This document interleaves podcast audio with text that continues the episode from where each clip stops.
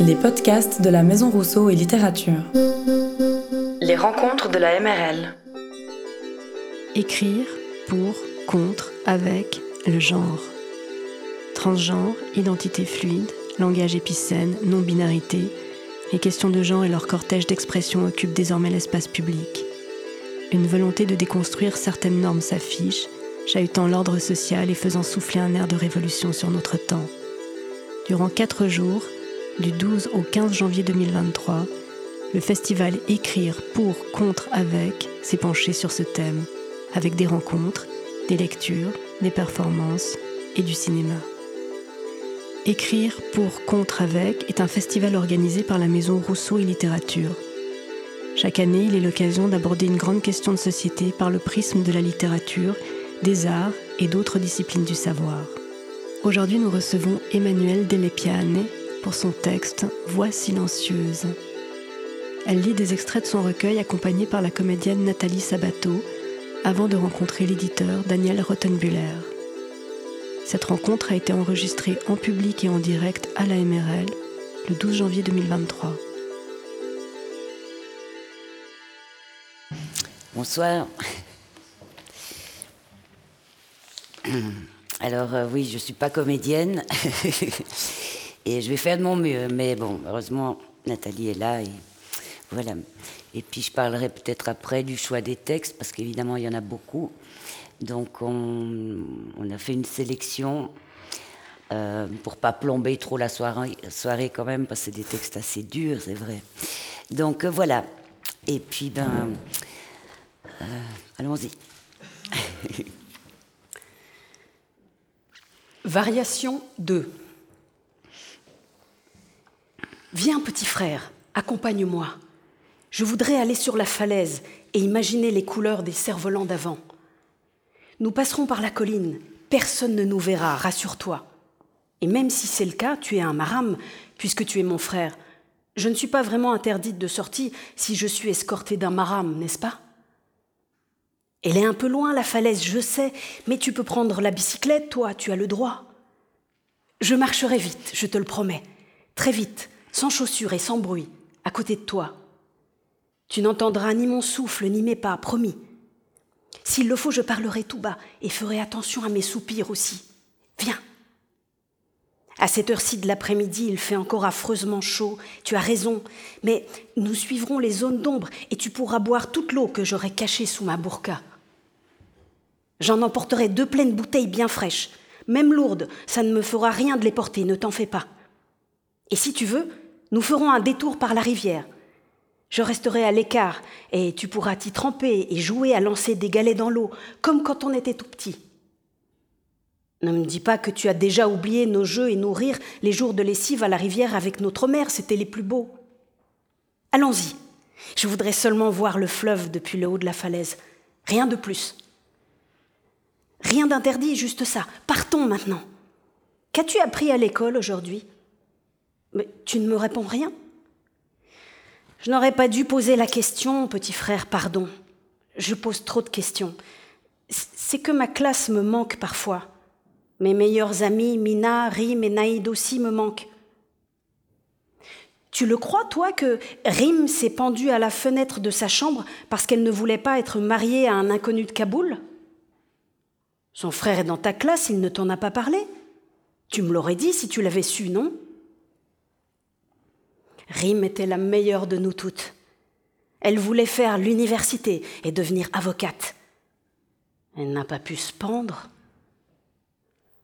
Grand-mère m'a aussi raconté que Naïd a eu le bout de ses dix doigts tranchés par son oncle pour l'empêcher de se mettre du rouge à ongles.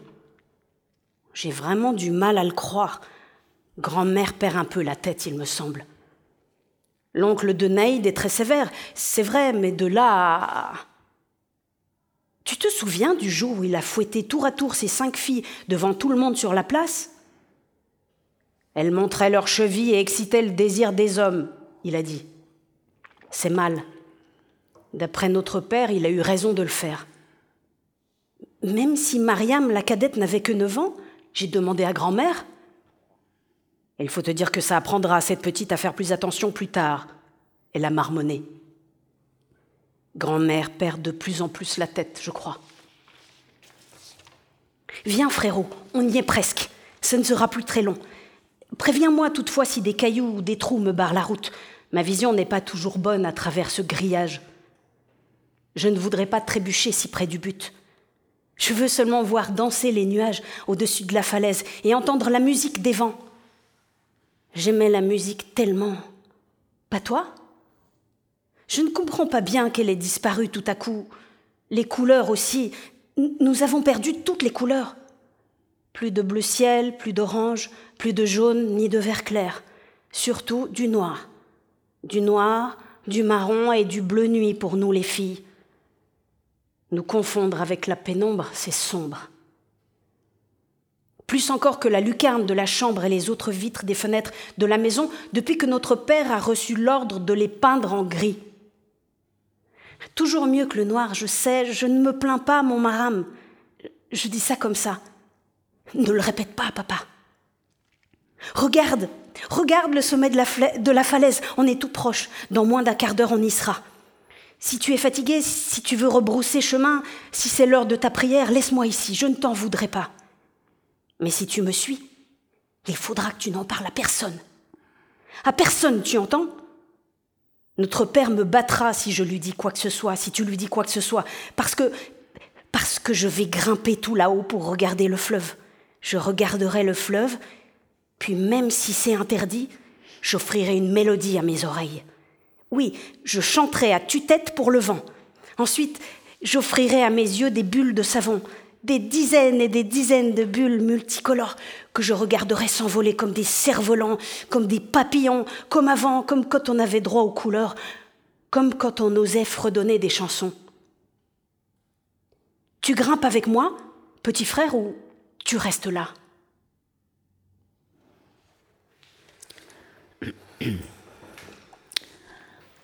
Variation 9. Il était une fois Alex et Flo, de faux jumeaux. Florence était pourtant née la première, mais en famille, quand on parle des jumeaux, on dit toujours Alex et Flo.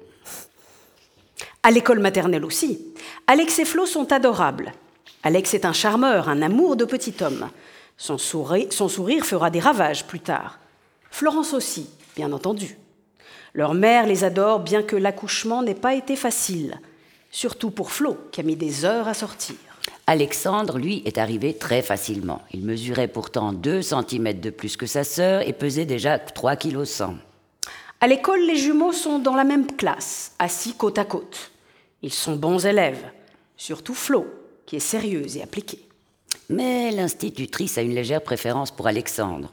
Ses maladresses, son petit côté espiègle le rendent presque plus attachant. Alex et Flo sont tous deux les enfants chéris de leurs parents. Florence est sage, docile, seconde même déjà sa maman à la cuisine. Alexandre est un brin plus turbulent. Il rechigne à finir ses assiettes, il a du mal à ranger ses jouets et il laisse traîner ses vêtements. Sa sœur et sa mère l'aident, heureusement. Florence a commencé à marcher, à parler et à être propre à partir de l'âge d'un an. Pour son jumeau, ça a pris un peu plus de temps. Deux, trois ans en vérité. C'est normal, au début, les fillettes sont toujours un brin plus éveillées que les garçons. Alex et Flo sont désormais au lycée. En dehors, Alex fait du foot, Florence de la danse. Il avait commencé la guitare, mais il a décroché rapidement. Sa sœur, elle, prend des leçons de piano depuis quatre ans. Entre le piano, la danse et le lycée, elle est surmenée. Elle aimerait arrêter le piano ou la danse quelque temps, mais sa mère refuse catégoriquement. Tu connais pas ta chance, elle dit. Mes parents ne m'ont jamais permis de faire tout ça, moi. Les jumeaux passent leur bac. Alex le rate de justesse. Flo le passe avec mention. Les parents sont malheureux pour leur fils. Il a trop fait la fête avec les copains. À cause de sa petite amie qu'il a plaquée à trois mois des examens, il s'est consolé comme il a pu, ma foi. Pendant les vacances, Flo travaille pour payer son permis de conduire. Alexandre, lui, révise pour son bac. Si cette fois il le réussit, le grand-père lui offrira des leçons d'auto-école. Il a besoin d'être encouragé, ce petit. Florence, elle, recevra en cadeau le collier en or qui appartenait à son arrière-grand-mère. Sache que ce bijou est dans la famille depuis toujours, précise le grand-père, et il faut le conserver précieusement. Florence rend visite à ses grands-parents régulièrement, par plaisir ou parce que ses parents l'exigent. Alexandre, lui, va les voir rarement. C'est normal, il faut qu'il étudie, le pauvre, il n'a pas trop le temps. Florence connaît toutes les dates d'anniversaire par cœur. Ses cartes de vœux, ses cadeaux, ses coups de fil sont réglés comme du papier à musique. Alex oublie plutôt ce genre de choses. Ou si par un hasard intéressé il y pense, on en parle comme d'un exploit. D'ailleurs, tout ce qu'Alexandre fait de bien est commenté avec éloge, surtout par sa maman. Depuis qu'elle est à la fac, Florence est indépendante. Elle vit en colocation, s'occupe de ses repas, de sa lessive et elle gère son argent. Depuis qu'il a rejoint la même faculté que sa sœur, Alex a aussi pris son indépendance. Il vit dans un petit studio en vieille ville, mais il retourne chez ses parents pour les repas du dimanche et pour apporter à sa mère son linge sale de la semaine, qu'elle se fait un plaisir de laver et de repasser pour le dimanche suivant.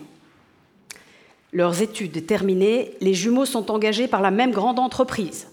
Si vous êtes aussi zélé et capable que votre sœur, nous serions bien bêtes de nous passer de vous, a décrété le chef du personnel.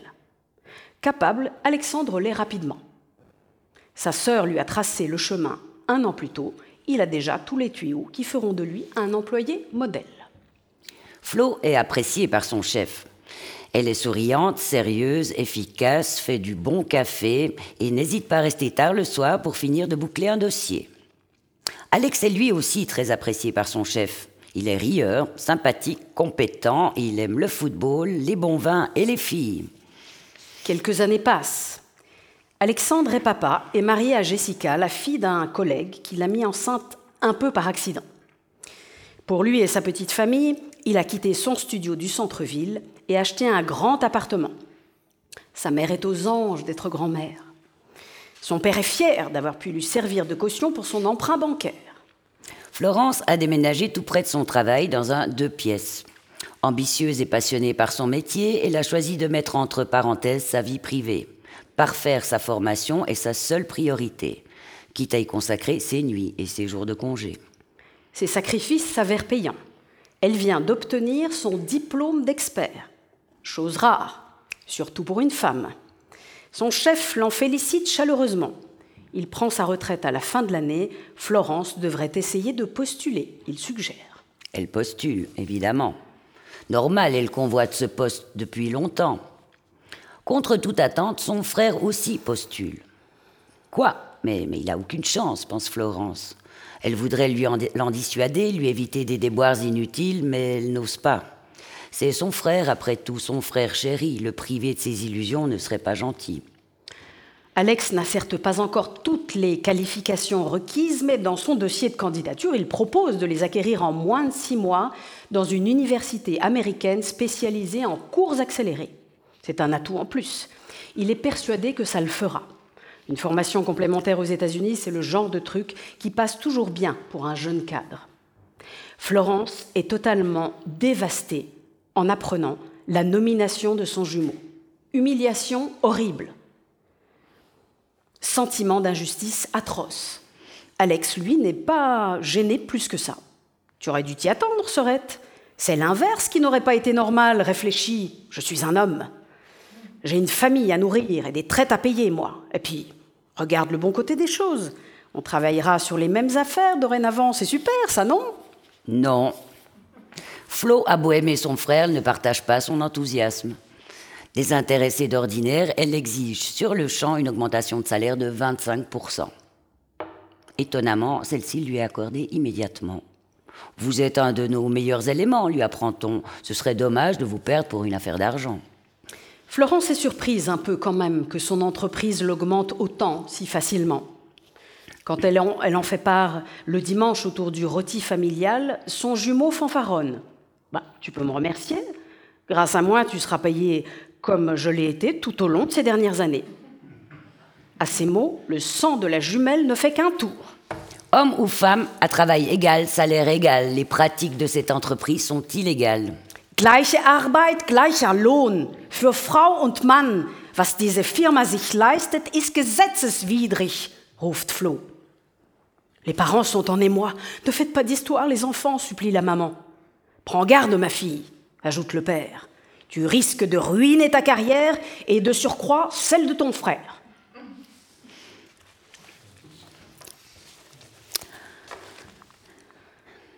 Variation 3.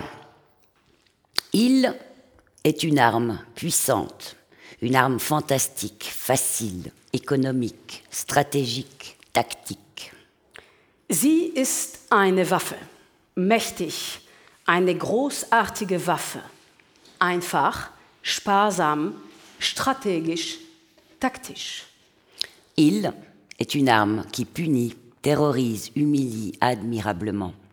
Une véritable, une véritable arme de guerre, il est universel, peu importe le continent, le pays ou le conflit. Sie ist eine Waffe, die bestraft, terrorisiert, demütigt, bewundernswert, eine wahrhaftige Kriegswaffe. Sie ist universell, ganz gleich auf welchem Kontinent, in welchem Land oder Konflikt. Il est une arme, une arme qui ne tue pas, une arme qui ronge, qui gangrène le physique et le mental. Après lui, plus d'amour propre, plus de dignité, plus de descendance non plus, ou alors détournée. L'enfant de l'ennemi au fond du ventre, le ver dans la pomme, pomme jetée aux ordures, reniée par les siens parce que pourrie par l'ennemi désormais. Sie ist eine Waffe. Eine Waffe, die nicht tötet. Eine Waffe, die verzehrt, die vergiftet den Geist und den Körper. Nach ihr gibt es keine Selbstachtung, keine Würde mehr, auch keinen Nachwuchs mehr oder dann einen verfälschten. Das Kind des Feindes im eigenen Bauch, der Wurm im Apfel. Ein weggeworfener Apfel, von den Seinigen verstoßen, durch den Feind verdorben, künftig.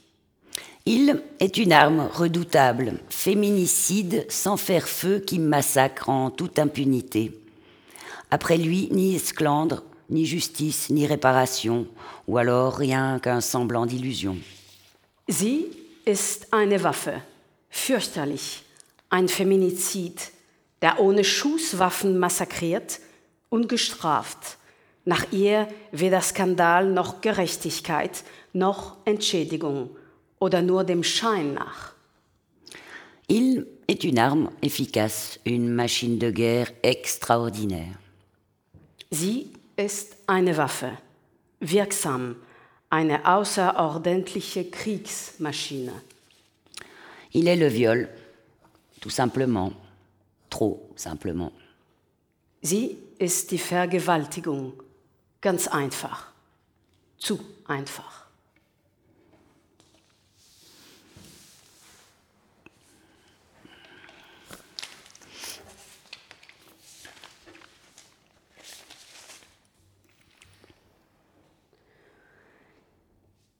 Variation 7. Oui, maman, c'est moi. Je suis sortie, tu vois. Tu ne me reconnais pas? J'ai maigri, oui. Vieilli aussi un peu, peut-être. C'est que là d'où je reviens, les mois sont comme les ans, les semaines comme des mois, et les mois de longue saison, d'hiver, essentiellement. C'est que l'eau des jets est glacée là-bas le sol est gelé, les murs sont froids. On y sanglote et grelotte. On ne peut y faire que cela. C'est que nos corps sont souvent nus aussi, nus ou enroulés d'une camisole, enchaînés parfois, plus aisés à suspendre comme ça, plus efficaces les électrodes la tête en bas, ils disent les gens de là-bas. Ils changent les idées et guérissent plus vite les dégénérés comme moi. Tu as bonne mine, toi? Le chien aussi a l'air d'aller bien. Sa patte semble parfaitement remise. C'est à peine si on remarque encore qu'il boite. Il m'a reconnu dès qu'il m'a vu, lui. Tu as vu? Hum, Il est toujours aussi délicieux ton ceviche, maman. Assaisonné juste comme il faut. J'y pensais tous les jours là-bas. Au début c'est que là-bas, on n'en mange pas. Pas plus que de l'umita. Non, Là-bas, on ne mange ni ceviche ni humita. On prie plutôt. On prie et on fait tout pour oublier. Tout. De penser, d'aimer, de vivre comme avant. Pour notre bien. C'est le traitement. Le personnel de la clinique l'applique très consciencieusement. Un personnel d'hommes, presque exclusivement. Rien d'anormal, tu me diras. Surtout pour prodiguer des soins à des filles anormales comme moi. Tu savais que pour nous guérir, ils nous imposent une longue cure de viol, maman? C'est excellent pour ce qu'on a, ils disent. Pour les cas graves, ils s'y prennent à plusieurs et plusieurs fois par jour. C'est que c'est plus efficace, ils disent. Non, rassure-toi. Ce traitement ne m'a été administré qu'une trentaine de fois en six mois. C'est sans doute que j'étais moins atteinte que les autres intoxiqués de là-bas. Mais j'ai peur que cette méthode de guérison soit parfaitement inefficace, maman. Plus encore que les autres, malheureusement. Non, je pense que la prochaine fois, la meilleure solution serait que tu m'expédies là où il existe encore des lois qui condamnent à être pendues, décapitées ou lapidées. Les personnes qui, comme moi, souffrent de cette différence-là. Qu'est-ce qu'il y a, maman? Tu, ne manges plus? Je t'ai coupé l'appétit. Pardonne-moi. C'est que je suis toujours une mauvaise fille qui aime les filles, tu vois?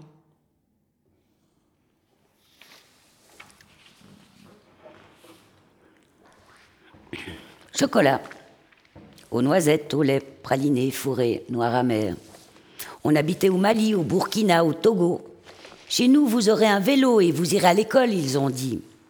À la place du vélo, on a reçu une machette et l'école a duré une matinée le temps d'apprendre à aller chercher les fèves en haut des arbres, le temps d'apprendre à les fendre, le temps d'apprendre à remplir et à porter les sacs de cabosse. Haselnuss, Milch, Nougat. Wir lebten in Mali, in Burkina Faso, im Togo. Bei uns bekommt ihr ein Fahrrad und könnt zur Schule gehen, sagten sie. Anstelle des Fahrrads bekamen wir eine Machete und die Schule dauerte nur einen Vormittag. Zeit zu lernen, wie man die Bohnen aus den Baumkronen holt, Zeit zu lernen, wie man sie öffnet, Zeit zu lernen, wie man die Taschen mit dem Schoden füllt und sie trägt. Aux noisettes, au lait, praliné, fourré, noir, amer, on a entre 6 et 16 ans. On est plus d'un million enfermés dans des camps, à grimper, fendre, porter, à porter des sacs lourds, plus lourds que nous, pour le patron. Haselnuss, Milch, Nougat, gefüllt, zart, bitter. Wir sind zwischen 6 und 16 Jahre alt. Wir sind mehr als eine Million, in Lagern eingesperrt. Wir klettern, schälen, tragen, wir tragen schwere Säcke, schwerer als wir selbst für den Chef. Aux noisettes, au lait, praliné, fourré, noir amer, on n'est pas payé, juste forcé de travailler 12, 14 heures par jour, sans se blesser, sans se couper. Parce que si on se blesse, si on se coupe, on n'est pas soigné et on oublie de nous donner à manger. Haselnuss, Milch, Nougat, gefüllt, zartbitter. Wir werden nicht bezahlt, werden bloß gezwungen zu arbeiten. 12, 14 Stunden am Tag. Ohne uns zu verletzen, ohne uns zu schneiden. Denn wenn man sich verletzt, wenn man sich schneidet, wird man, wird nicht verarztet und man vergisst uns zu essen zu geben. Aux noisettes, au lait, praliné, fourré, noir, amer, le patron dit que les gens d'ailleurs aiment notre cacao. De plus en plus, il faut le cultiver encore et encore, travailler, travailler sous sa surveillance et ses coups, sans pouvoir s'échapper. Haselnuss, Milch, Nougat, gefüllt, zartbitter. Der Chef sagt, dass die Menschen von anderswo unseren Kakao lieben. Immer mehr und mehr. Man muss ihn anbauen, mehr und mehr. arbeiten, arbeiten unter seiner Aufsicht und seinen Schlägen, ohne fliehen zu können. Aux noisettes, au lait, praliné, fourré, noir, amer, on n'en a jamais goûté, pas même un carré. Paraîtrait pourtant que c'est délicieux, n'est-ce pas, le chocolat Haselnuss, Milch, Nougat, gefüllt, zartbitter. Wir haben sie noch nie gekostet. nicht ein einziges Stück. Sie soll doch so köstlich sein, die Schokolade, oder nicht?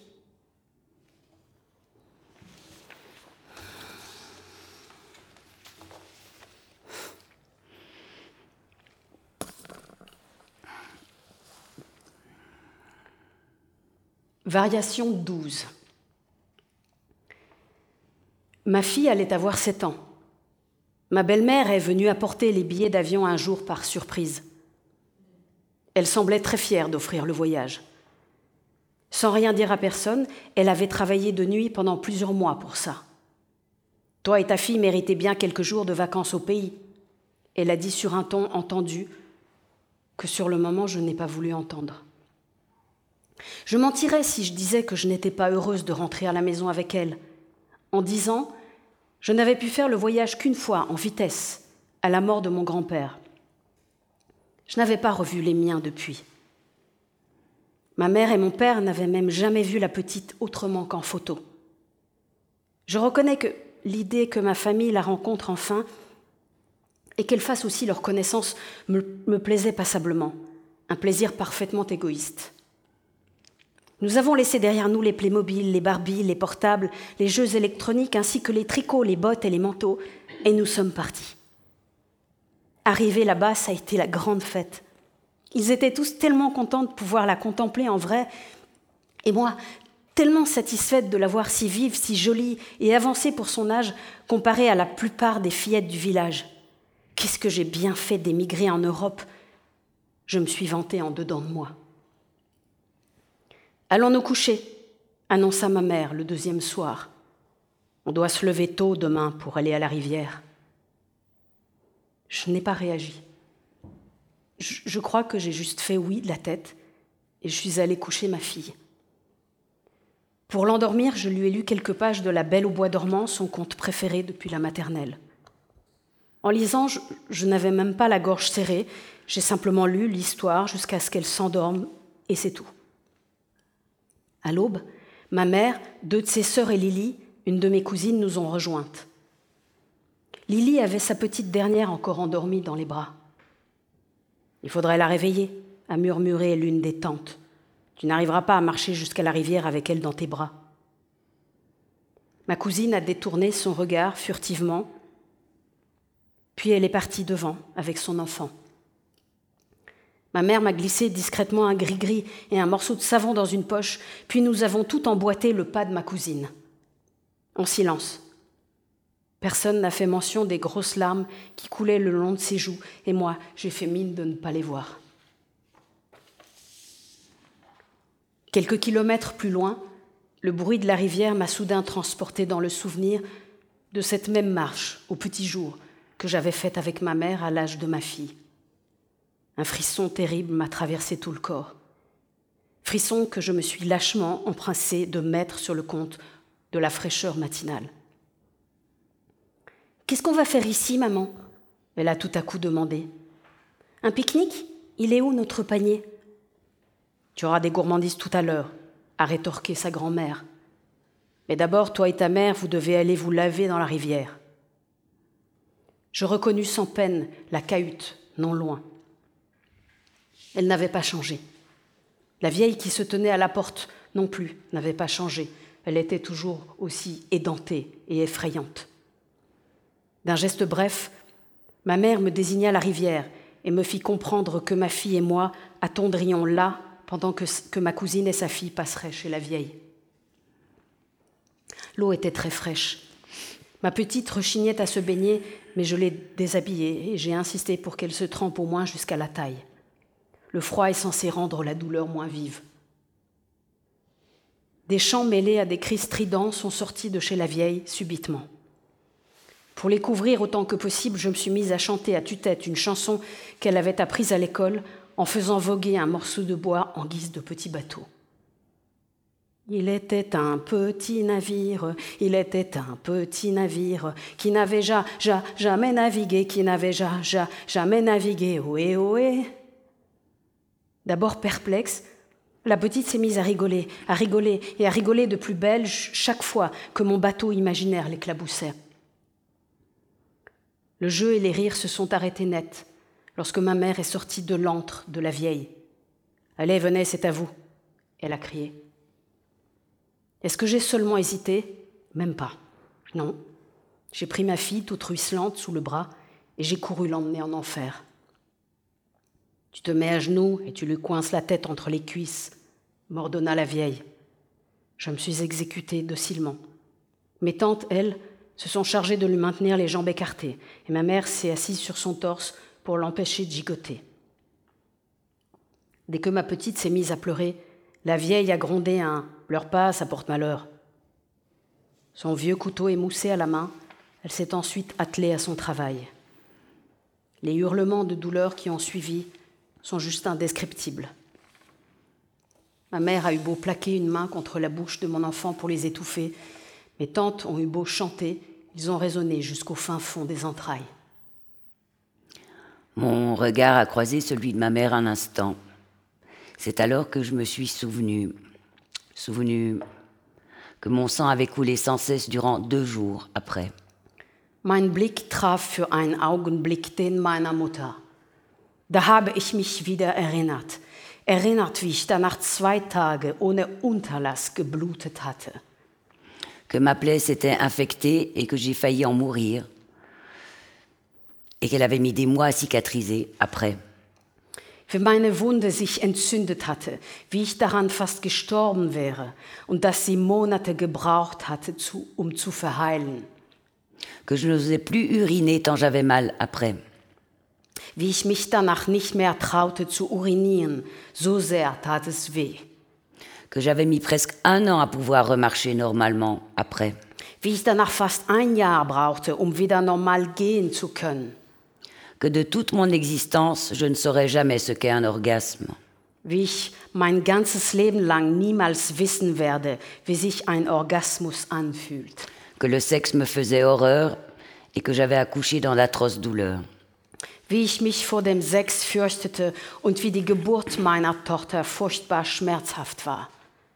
Mais quelle folle, quelle femme, quelle mère sommes-nous pour, pour imposer de force ce calvaire à nos filles Honte, honte à nous, maman, honte à nos traditions, honte à nos croyances, honte à moi de n'avoir pu- pas su dire non, honte d'avoir fait subir à ma fille l'horreur que j'avais moi-même subie, honte, honte tellement. Quelle folle, mais quelle femme, mais quelle mère, mais quel âge je suis. Elle allait avoir sept ans et moi, la civilisée, l'intelligente, l'émigrée qui a réussi, je l'ai sagement regardée se faire mutiler pour la vie. Aujourd'hui, comme hier, comme demain, je ne mérite qu'une seule chose, ma fille, que jamais, non jamais tu ne me pardonnes pour ce que je t'ai fait. Que jamais, non, jamais tu me pardonnes pour ce que je t'ai fait. Désolée.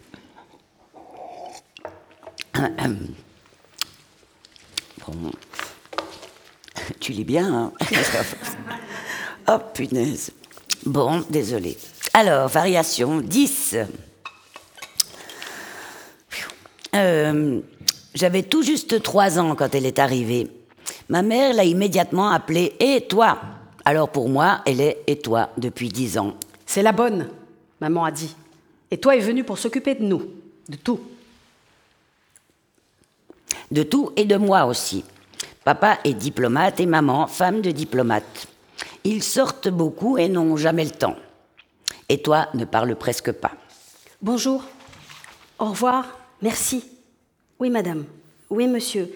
Oui, petite demoiselle. C'est là tout le vocabulaire qui lui est permis. Ménage, repas, lessive, et toi travaille sans arrêt. Tout doit être parfait. Parfait, oui, parce que si ça n'est pas le cas, maman hurle. Elle hurle, tire les cheveux ou frappe, c'est selon. Moi aussi, je tire les cheveux des toits quand elle ne fait pas ce que je veux, comme maman. Longtemps, j'ai cru qu'Étoile avait un chez elle, que chaque soir elle rentrait. J'ai découvert récemment que son chez elle est chez nous, dans notre buanderie. C'est là, blotti contre le lave-linge, qu'Étoile mange de temps en temps du riz et passe ses nuits. Étoile ne sort jamais, je l'ai enfin compris. Et si c'est nous qui sortons, on allume la caméra et on l'enferme. Pour être sûr, pour être sûr qu'il ne lui arrive rien, explique ma mère. Je l'ai cru. Une maman s'est crue au début, même si ça raconte n'importe quoi. Et toi ne possède rien, rien excepté un médaillon, un médaillon sacré que je lui ai arraché hier pour m'amuser. Seule fois qu'Étoile s'est mise en colère contre moi. Ne plus toucher à ça, mademoiselle, s'il vous plaît, elle a crié. Mais c'est qui les enfants dans ce médaillon? j'ai demandé. Alors j'ai soudain réalisé. La nuit dernière, je n'ai pas couché dans mon lit, mais sur le tapis. Aujourd'hui, je ne mangerai qu'un bol de riz. Et ce soir, pendant que mon père et ma mère seront de sortie, je rendrai son passeport à toi et viderai le contenu du tiroir secret de mon père pour elle. Demain matin, enfin, ce sera moi et non et que ma mère trouvera endormie dans la buanderie.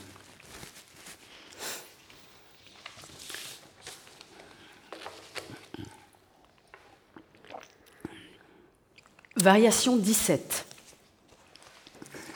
Il y a foule cette nuit devant la tente de fortune du docteur Singh. À croire que nous sommes toutes tombées enceintes en même temps. Les consultations sont de courte durée. Je sais que nous n'attendrons pas notre, tour très longtemps. Je sais aussi qu'il n'est nul besoin de demander aux femmes qui ressortent de sous la tente leurs résultats. Le diagnostic du docteur s'entend ou se lit instantanément sur les visages. Cris de joie, exaltation, soupirs de soulagement, l'équivalent forcément de l'annonce d'une grande nouvelle, celle de l'arrivée d'un fils. Pour les autres, en revanche, ma belle-mère m'escorte comme à chaque fois. Normal, elle pense, puisque c'est elle qui règle la note de l'examen. Dans la famille Gupta, ces choses-là sont de son ressort. C'est elle aussi qui, quatre ans plus tôt, a réuni l'argent nécessaire pour m'acheter à mes parents. Mon père a d'abord exigé 20 000 roupies. on, l'a nourrie, logée, on a veillé à ce qu'elle reste vierge et on l'a même envoyée à l'école quelque temps. Il a claironné, avant de, finir par me céder pour 15 000. Une somme malgré tout. Il pourrait ainsi s'acheter des semis et peut-être même une télévision. Je n'ai pas été fâchée de tout quitter et de partir. Mes frères me prenaient pour leur bonne, mon père était violent, et c'est à peine si ma mère m'adressait la parole. Le sourire aimable de Madame Gupta, mon acheteuse, et la promesse d'un mariage somptueux qu'elle organiserait pour moi et Danesh, son fils aîné, me firent naïvement rêver à une vie meilleure, je le reconnais. J'avais 14 ans alors, et comme promis, il y a eu une grande fête pour célébrer nos noces.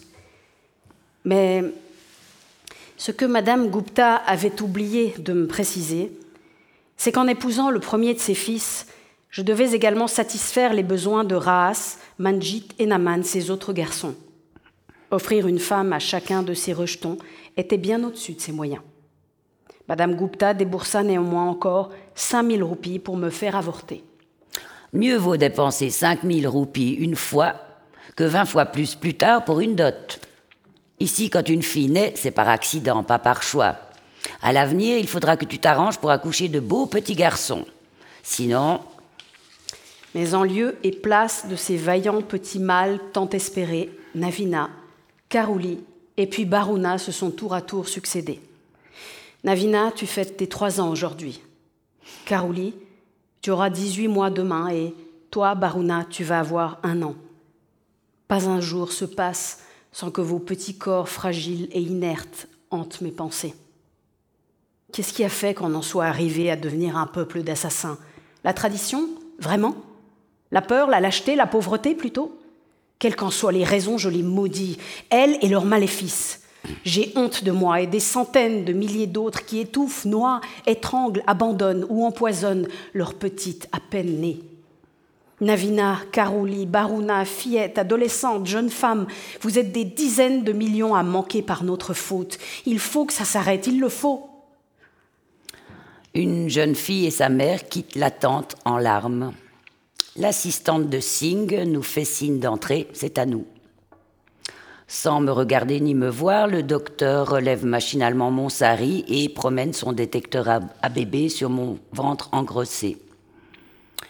Ma belle-mère et moi scrutons l'écran de sa machine sans trop comprendre en attendant que le verdict tombe. C'est une femelle. Désolé, le docteur annonce. Madame Gupta le paye et nous sortons. Elle a du mal à contenir sa rage, je le sens. Je sens aussi déjà les coups de pied vengeurs que me donneront dans le ventre ces quatre fils lorsqu'ils apprendront la mauvaise nouvelle. J'ai soudain des hauts le cœur, le cœur soulevé tout au bord des lèvres. Je vomis devant la file d'attente du docteur, dégueule mes tripes et boyaux, et du même coup ma honte et mes peurs. Ça suffit, je hurle, je veux que ça s'arrête. Je ne veux plus être une criminelle. Cet enfant que je porte naîtra, grandira et vivra. Je la choirai, protégerai, lui offrirai de l'amour, du soutien et de l'éducation. Agéia. Elle se prénommera Agéia l'invincible.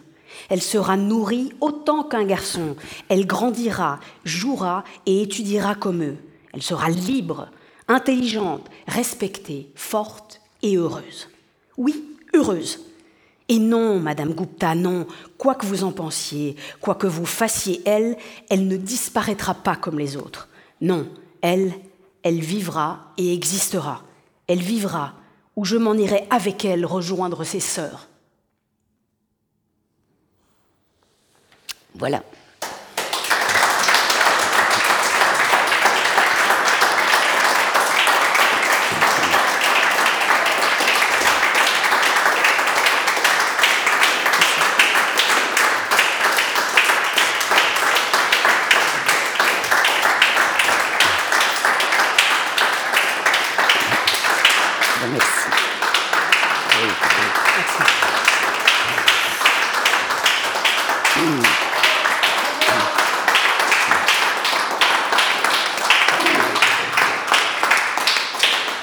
Merci, beaucoup. Eva, merci.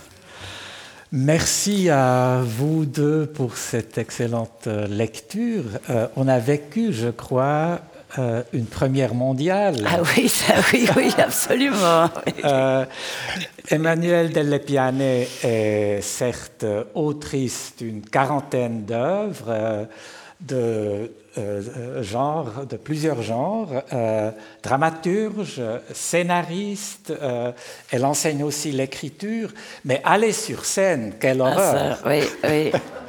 Et là, on nous a un peu forcé la main. Avec, un petit peu, mais euh, bon, je voulais aussi vous faire plaisir, et Oui. puis je trouvais que c'était important que j'essaye, mais c'est difficile, oui, c'est difficile. Parce, que c'est oui, parce c'est que, émouvant. Je suis stressée, quoi. Mm. on, a, on a eu connaissance de ces euh, deux livres, euh, euh, sérieuses et euh, Les petites personnes. Et c'était l'idée de les introduire dans notre collection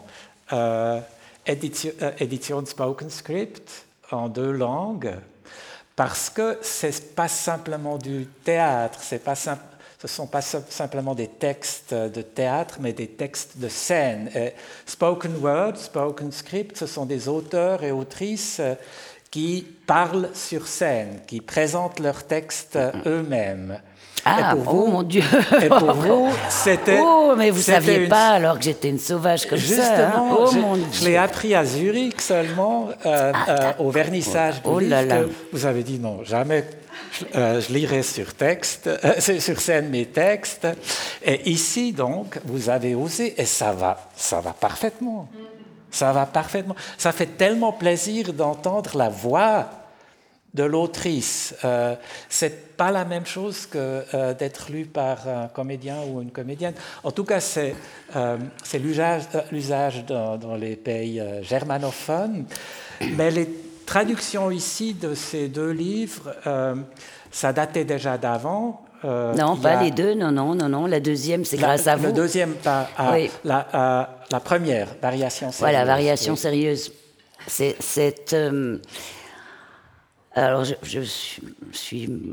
c'est rare que je fasse ça avec mes textes, mais celui-là, j'avais envie qu'il se traduise en plusieurs langues, parce que voilà, quitte à moi-même euh, payer un traducteur et trouver un traducteur, j'avais vraiment envie que ces textes-là circulent dans plusieurs langues, parce que je l'ai, j'avais envie. Donc euh, voilà, et, je suis vraiment, euh, j'ai, cherché un jeune traducteur, homme, ça me tenait à cœur aussi que ce soit un homme qui traduise ces textes en allemand. Et je l'ai trouvé en Autriche. Donc euh, Samuel Machelot, je suis même allée le voir personnellement en, Autriche pour savoir s'il était d'accord de faire ce- ces, traductions. Et ça, euh, et il a tout de suite dit oui, j'étais, j'étais ravie. Donc voilà, c'est comme ça que bon, finalement, il a réussi à obtenir une petite bourse de, de la SSA, donc euh, j'ai pas eu besoin de, de- parce que voilà, c'est, son métier, les traducteurs, donc j'ai pas eu besoin moi de payer la traduction. Mais enfin, j'étais prête à le faire, parce que j'avais vraiment envie que ce texte euh, soit traduit en allemand. Et ensuite, euh, miracle, euh, quand vous, m'avez approché, vous avez dit ah ben ce serait bien aussi de faire le deuxième. Et c'est vous qui lui avez commandé la deuxième, enfin, la, deuxième traduction, celle qui concerne les enfants. Nous, on a fait un choix, ce soit une sélection de textes. Il y avait des textes un peu des deux, mais surtout de variations. Oui, euh, on a aussi choisi euh, des petites personnes, des textes qui sont en lien avec euh, les femmes, la situation des femmes dans, le monde. Voilà, donc c'est pas l'intégrale, je crois, des petites personnes dans. pas du tout. Non, non c'est pas l'intégrale. Il y a 26 textes, même plus que dans les variations sérieuses. Et on en a pris à peu près une dizaine. Voilà, oui, c'est pas l'intégrale. Oui. Donc vous, venez de dire, vous, vous avez l'expérience d'autres langues, vos pièces ont été euh, mises en scène non seulement en Autriche et en Allemagne, mais en Italie, en Pologne, au Canada, en Arménie. Est-ce que j'oublie un pays? En Roumanie. En Roumanie aussi, oui. oui. Bon, c'était pendant le Covid, c'était un peu compliqué, mais enfin ils ont fait quand même une, une vraie mise en scène, et, mais ils ont dû euh, jouer dans à travers euh, Internet, quoi. Donc c'était pas. Ah ouais. ouais. Ah, enfin, ils n'ont pas vu, leur public. Hein. Et vous avez, vous, avez, euh, vous, vous, pouvez aller sur place ou, vous êtes. Alors j'aime bien évidemment parce que c'est toujours émouvant, même si je comprends pas bien. Mais comme oui, je connais le texte, ça va. Mais disons évidemment que je comprends pas ce qui se dit. Mais c'est vrai qu'en Arménie, en plus le, texte. Euh, les textes ont été publiés en, arménien et c'est une écriture très belle, comme de la dentelle. donc c'est illisible hein, pour, et c'est incompréhensible. Mais euh, oui, moi, j'essaye d'aller quand, euh, quand je peux. Oui, oui, je suis même ravie. C'est très beau. ces textes que vous venez d'entendre, c'est aussi le monde entier qui est présent. C'est vraiment un panorama de l'oppression des femmes et des enfants dans, le monde entier. Est-ce que vous avez deviné euh, quel texte se réfère à Genève? Ici, à Genève. C'est facile. Exactement. Oui, facile, oui. Euh, je trouve très bien que dans ces textes, euh, il y a aussi d'autres textes, plusieurs aux États-Unis, on devine pourquoi, et dans d'autres pays industrialisés. Donc, c'est pas ce n'est pas simplement une euh, accusation euh, d'une certaine culture, mais des différentes cultures euh, qui sont toujours basées sur l'oppression des, femmes et, des enfants. Ce cycle est dans, sous le titre Écrire pour, contre et avec. Comment vous déclinez ça pour vos textes? Pour, contre et avec Ah, moi je dis que j'écris surtout pour ceux qui ne peuvent pas prendre la parole et j'essaie de leur donner une voix. C'est pour ça que Voix silencieuse, quand on a trouvé ce titre, c'était, parfait, je pense. C'était euh, écrire pour ces voix silencieuses et c'est donner la parole à ces personnes qui ne peuvent pas ou n'ont jamais pu le faire. C'est pour elles que ce qui est plus délicat, c'est contre. Euh, moi, je préfère dire plutôt que de juger. J'ai pas envie de. J'expose, je, raconte. Alors évidemment, mais, mais de la condamner purement et simplement, je pense que c'est trop facile. Donc, c'est bien d'avoir des nuances. Puis après, chacun prend ses textes. Évidemment que je suis contre beaucoup de choses, mais, mais disons, c'est ces gens qui parlent pour. Je parle pour eux, si on veut, mais c'est après au, lecteur, au, public de faire son opinion. De, il y a quand même dans ces textes, aussi dans le dernier que vous avez lu, il y a, il y a plusieurs fois le terme de honte qui revient. Mm. Et il y a aussi une, certaine révolte. Et moi, la, première réaction quand je lis ces textes ou quand je les entends encore plus, c'est, c'est un sentiment de révolte. Et révolte, c'est quand même aussi contre. C'est contre ces idéologies, ces coutumes, ces traditions qui nous dominent toujours. Et qui se perpétuent toujours, c'est ça qui, est triste. Et c'est souvent les mères qui transmettent ça en plus, et, et même les jeunes mères. Donc c'est c'est vrai que c'est incompréhensible, mais bon. Oui, c'est ça. Euh, ces textes, c'est pas une révolte contre les hommes. euh, ah non, simplement non, contre non, la, non. euh, la jante masculine. Ah, il y a, y a certains textes qui sont aussi, euh, disons, les hommes ne sont pas en reste. Hein, oui, oui. quand même. Les deux. Non, non. les- Mais les- disons, c'est universel. Et puis les femmes mais- aussi oui. sont coupables. Voilà. Il n'y a pas que les hommes qui sont coupables. c'est ce non. que- que je bon, pour les viols, disons, ces c'est un peu. ouais. Voilà. Là, c'est quand même exclusivement. Bien sûr, ouais. les, les viols pour- comme arme de guerre, ça c'est quand même très, très masculin. Absolument, oui. Hum. Mais c'est quand même, c'est une force de ces textes pas simplement aller dans euh, cette opposition homme-femme, mais c'est surtout une- un- questionnement de, de ces, ces cultures, ces, ces coutumes. ces- Oui, et là encore, l'excision, bah, je l'ai située dans, le, dans un pays. Mais, euh, mais à Paris, il y a plus de 100 000 excisions qui se font clandestinement chaque année. c'est fou, ça, quand même. À Paris.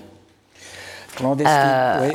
donc, non, j'exagère, c'est peut-être pas 100 000, mais je crois plus de 10 000. Mais enfin, cent- plus de 100 000 excisions euh, clandestines se font euh, oui.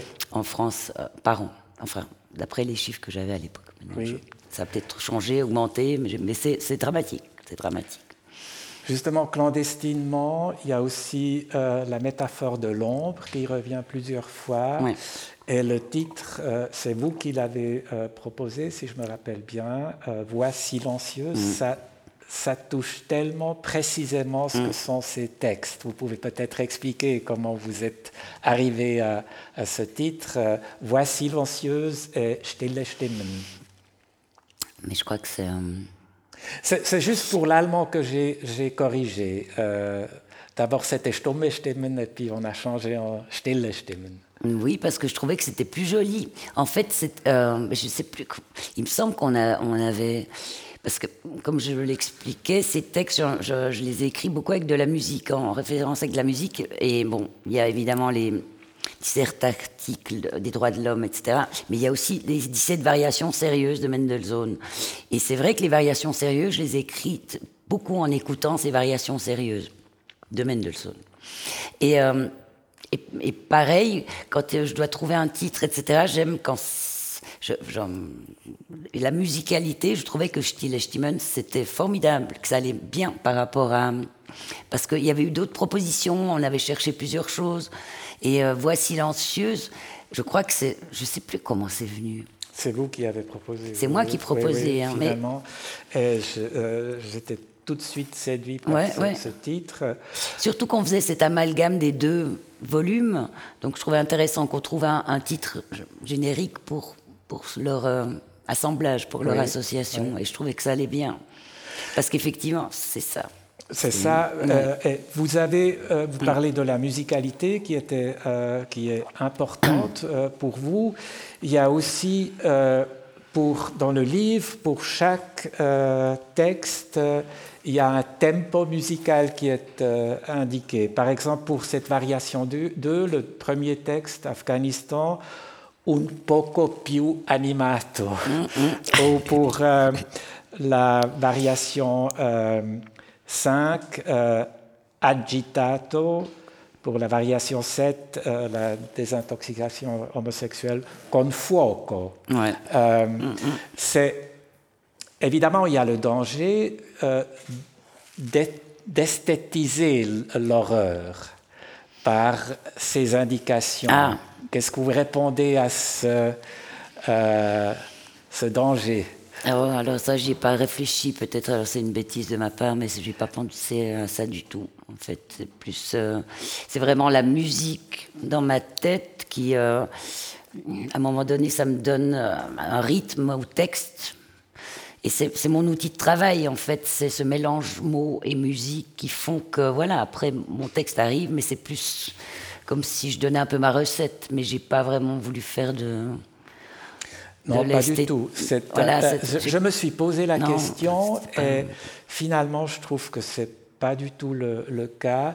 C'est d'abord, euh, ces textes, c'est évidemment très bien documenté, mais vous refusez euh, un, un- un- un simple reflet euh, naturaliste de la réalité. Mm. C'est, vous, avez, vous avez fait des recherches, ça se voit, Et dans l'excellente page du temps, dernière page du temps d'aujourd'hui, j'ai appris qu'il y a un fait réel, un fait divers réel qui vous a mis à, à chercher et à, travailler sur ce sujet. Vous vous rappelez encore en 2013 Alors c'était euh, c'était c'est un, fait divers. Euh, je sais pas. Ça a été le déclencheur. C'était à Nîmes. Un, homme qui a euh, arraché les yeux de sa femme simplement parce qu'elle voulait le quitter. Et, et là, j'ai dit, je sais pas, c'est pourtant c'est la, goutte qui a fait déborder le. J'ai dit, ça suffit, il faut, faut, que je fasse quelque chose, c'est plus possible. Et, euh, et, et, je sais pas pourquoi, mais j'ai suivi le procès. J'ai euh, vraiment euh, épluché cette affaire de, parce que je voulais vraiment savoir pourquoi il avait fait ça. Mais, qu'est-ce qu'il y a et, bon, bah, évidemment, c'était Monsieur musulman, etc. Malheureusement, mais, disons, voilà, et tout ça. Je me suis dit, mais non, il faut faire quelque chose cette fois. Je il faut, que je, veux savoir toutes ces horreurs qui se passent, c'est pas possible, il faut en parler. Et, j'ai voulu me faire vraiment une démarche d'auteur, j'ai pas voulu faire une démarche journalistique ou une démarche de reporter, c'est pas ça du tout qui m'intéressait, c'était vraiment travailler ce sujet de, de, de, la violence infligée aux femmes et comment essayer d'en parler d'une manière différente que ce qu'on voit dans les médias, ce qu'on entend tout le temps. Parce que j'ai l'impression que ça édulcore finalement la, la force de, la violence. Les gens ont tellement l'habitude aujourd'hui d'entendre des, des, faits divers épouvantables qu'ils passent les uns après les autres et ça, ça planit un peu le. Enfin, bref, j'avais, j'avais envie d'essayer d'en parler autrement, quoi. Et d'essayer de peut-être réussir à mieux en parler peut-être mieux ou autrement et qu'on y pense un peu plus peut-être de cette manière-là. Je ne sais pas si j'y arrive, hein, j'en sais rien, mais au moins voilà, j'ai essayé de faire ça. C'était ça mon but. Tout à fait. Euh, mm. Je trouve que c'est très fort dans ces textes. Euh, chaque histoire, chaque scène, euh, chaque événement évoqué, on pourrait le documenter on pourrait trouver des exemples très concrets ah et, même mm. euh, trop d'exemples euh, très concrets. C'est dommage, oui. Et en même temps, vous, vous en faites la littérature, la vraie littérature. Pour moi, vous êtes, ces textes sont l'exemple de ce qu'a ce qu'a dit euh, Max Frisch il y a une soixantaine d'années, a écrit Max Frisch, le grand dramaturge et romancier de langue allemande. Il a, dit que l'aventure de la création doit être plus excitante que nos opinions. Ah, l'aventure de la création, votre aventure de la création, expliquez comment vous avez travaillé. il faut transposer cette révolte euh, en écriture, mm-hmm. en, aventure créative. Mm-hmm. Euh, comment expliquer? Je crois, autant je ne suis pas comédienne, autant quand j'écris, je me mets dans la peau des personnages. Et vraiment, je vis avec eux et je, je, ils, me parlent et je suis eux et j'écris. Je, je me suis vraiment dans la peau de ces personnages. Et ça, c'est peut-être le. Parce que c'est pour ça aussi que j'écris du théâtre. C'est parce que c'est tous mes personnages, je les connais par cœur. C'est des euh, c'est des amis, enfin voilà, et je connais leurs défauts, leurs qualités, leur, leur manière de parler. Enfin, j'ai vraiment ce, ce, rapport très intime avec mes personnages. Ça peut paraître un peu bizarre, ça si elle est folle, c'est là, mais voilà, je pense que ça me vient de l'enfance. Quand, quand j'étais enfant, bah, j'étais très solitaire. J'étais euh, euh, pas une grande lectrice parce que j'étais j'étais assez jeune dyslexique donc euh, je lisais très lentement et, j'étais pas euh, j'avais assez de mal à lire donc et, m'évader dans les romans donc en fait je me j'avais des personnages et je m'inventais des histoires et mes personnages ils étaient dans ma tête et ils me parlaient donc c'est comme ça que je me suis mise à, à, avoir du plaisir à créer des, des vrais personnages pour mes pièces et à être aussi proche d'eux. Je ne sais pas si j'explique bien et si je réponds bien à la question. Mais ça, tout à fait. Euh, bien sûr, vous savez que euh, parmi les autrices et auteurs, le nombre de dyslexiques euh, ah bon plus Ah non, je ne savais pas ça. Ah, de mais incroyable. Oui, oui, vous êtes. Non, parce que oui, et puis en plus, quand j'étais enfant, on ne me lisait pas d'histoires. Je sais qu'il y a beaucoup de parents qui lisent des histoires et beaucoup d'enfants qui ont entendu des parents lire des histoires. Moi, rien. Donc il a fallu que je m'en raconte.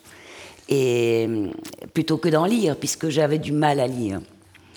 Mais dans ces textes-là, ça a dû des fois faire, faire mal. Ah oui, Euh, oui. ça- euh, Et encore aujourd'hui, hein, quand je les un- entends, Oui, c'est bizarre, aussi- mais oui, oui. On a aussi, aussi euh, peur de ces horreurs. On a, euh, euh, il y, a, il y a Freud qui explique la littérature par le fait que les euh, autrices et auteurs réussissent à justement dépasser ce refus. On, on refuse d'entrer en matière quand on lit, euh, on passe par-dessus, comme vous, vous venez Oui, de, de oui. l'expliquer. Mais c'est marrant parce qu'en les écrivant, connaît, pour on- moi, ça c'était- m'ennuie maintenant de, de- de lire ça. Et l'auteur arrive euh, dans l'écriture, par Ouais. l'écriture de. euh, Ah, mais pour moi, c'est beaucoup plus simple à écrire qu'à lire. et parce que ça m'aime beaucoup, beaucoup moins. Enfin, à l'écriture, moi, je suis avec ces personnages et, pour, et je peux aller dans l'horreur beaucoup plus facilement. Et, et- et je suis avec ces gens et je vis ce qu'ils vivent. Donc, ça me. Ça m'émeut. Enfin, ça me bouleverse pas comme tout à l'heure où tout à coup j'écoutais euh, Nathalie qui, euh, oui, qui m'a remise dans cette histoire. J'ai revécu, revu cette histoire, mais en l'écrivant, j'ai jamais euh, versé une larme en écrivant ces textes. Où j'étais assez horrifiée et en rage, c'était pendant toutes les recherches que j'ai faites, pendant les, les, les- les reportages que j'ai vus, des documentaires, des, des, des films atroces. Alors là, oui, ça te bouleverse, etc. Mais c'est une rage qui sort, plus qu'une.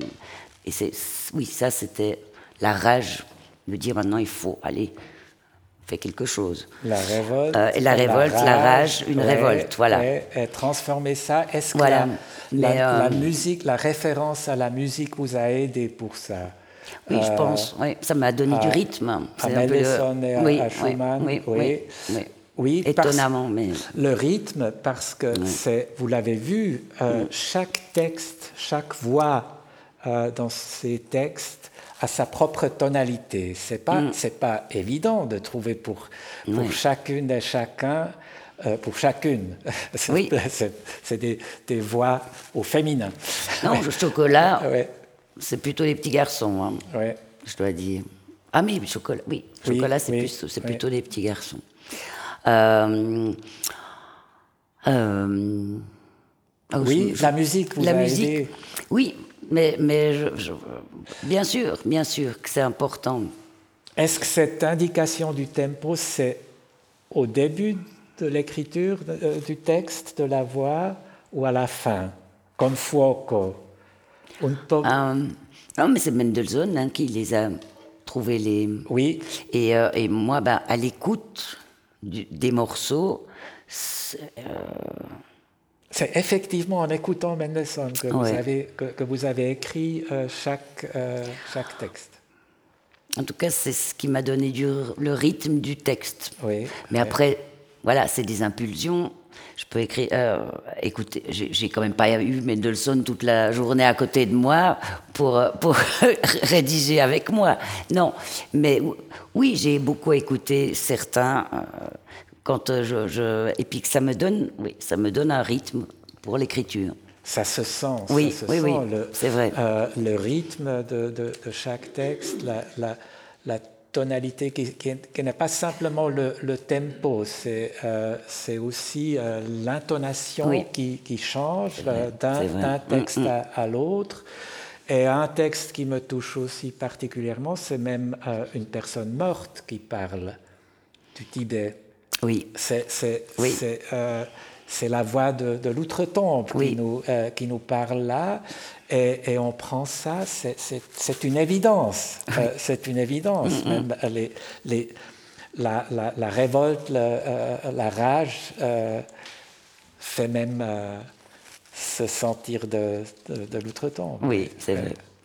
Mm. Euh, vous avez euh, Il y a, euh, Anne-Sophie Scholl qui a écrit la postface de, euh, de ce, livre et euh, elle dit que certes le discours sur ces questions sont en train de changer, mais, les, pas assez la vite, hein. réalité, la réalité, elle, elle reste. mais alors que faire?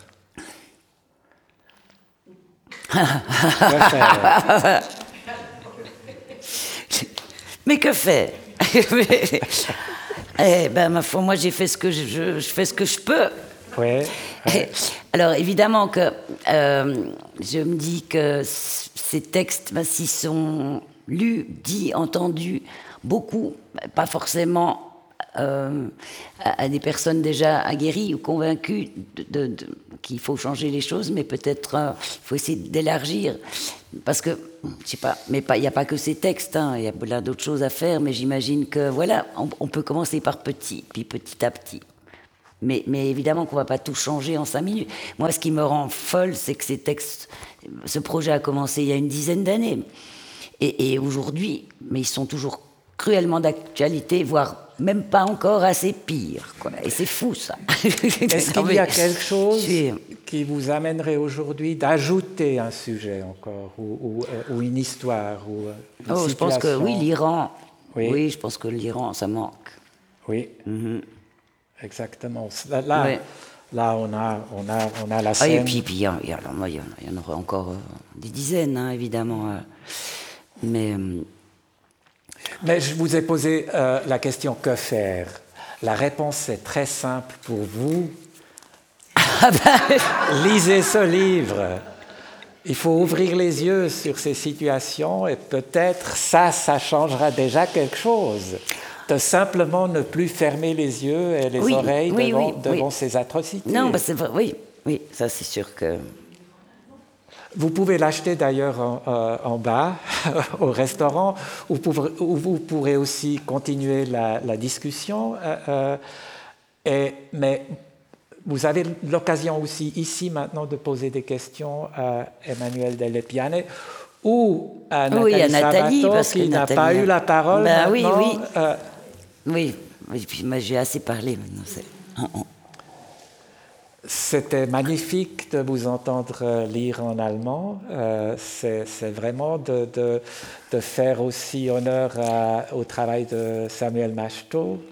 Euh, et euh, donc, vous pourrez, vous pourrez même apprendre mieux l'allemand avec ce livre.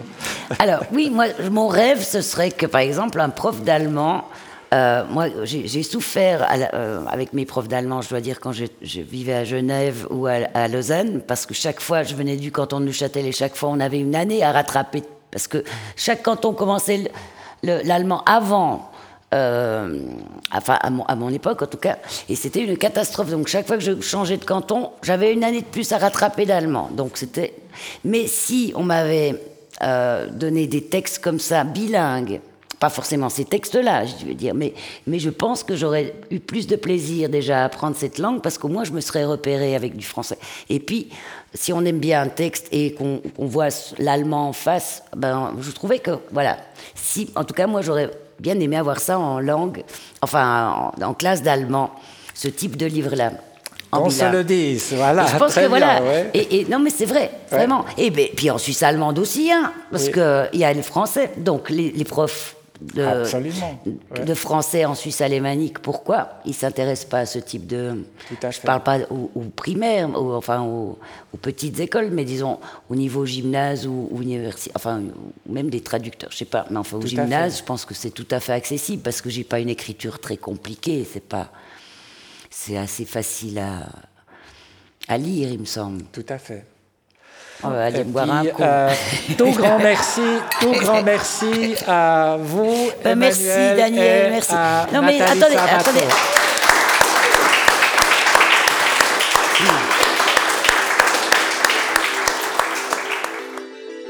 La rencontre avec Emmanuel Delepiane, Nathalie Sabato et Daniel Rottenbuller est terminée.